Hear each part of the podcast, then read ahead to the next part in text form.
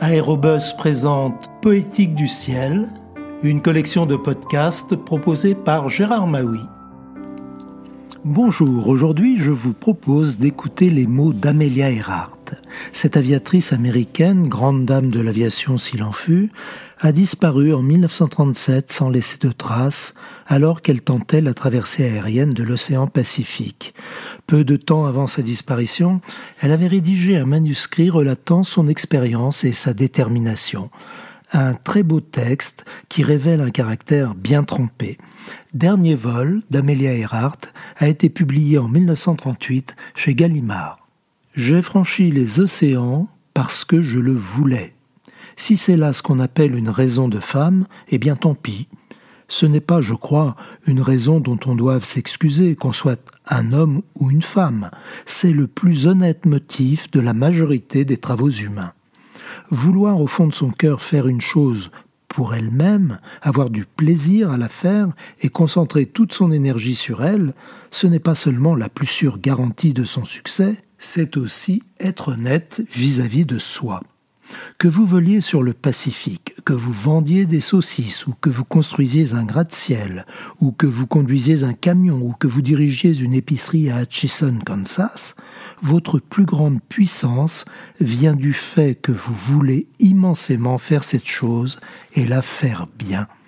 Si vous vous demandez trop combien d'argent vous en tirerez, ce que les gens diront de vous, ou si vous allez vous casser la jambe, vous laisserez se dissiper ce pouvoir, cette concentration vers le but. Sois sincère envers toi, tu ne pourras dès lors être faux envers personne. Telle est la réponse que m'a donnée Shakespeare.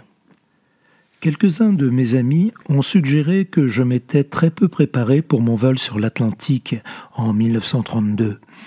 J'ai pris avec moi uniquement ce que je portais, une culotte de cheval, une chemise de soie et un costume de cuir pour l'aviation. Aucune robe pour l'autre côté.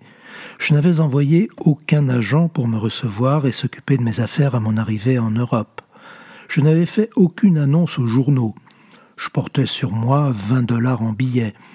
Ma nourriture consistait en une bouteille thermos de soupe et une boîte de jus de tomate. Le reste, en réalité, m'aurait été aussi utile qu'un monocle à un homme qui veut sauter le Niagara dans une barrique. Si je réussissais, tout s'arrangerait, si je manquais mon but, rien n'avait d'importance. Mon désir était simplement de voler seul jusqu'en Europe. Des vêtements et de la nourriture en supplément n'auraient été qu'un supplément de poids et d'ennui. Ils auraient distrait mon attention de l'objet principal la publicité faite à l'avance aurait été encore plus distrayante.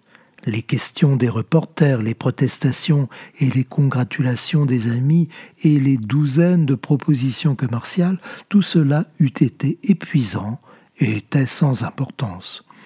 Pis encore, cela m'aurait obligé à faire le vol, m'aurait privé du droit inaliénable des femmes à travers les âges, le droit de changer d'avis.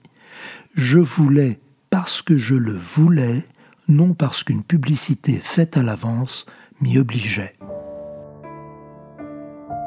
À bientôt pour de prochaines lectures.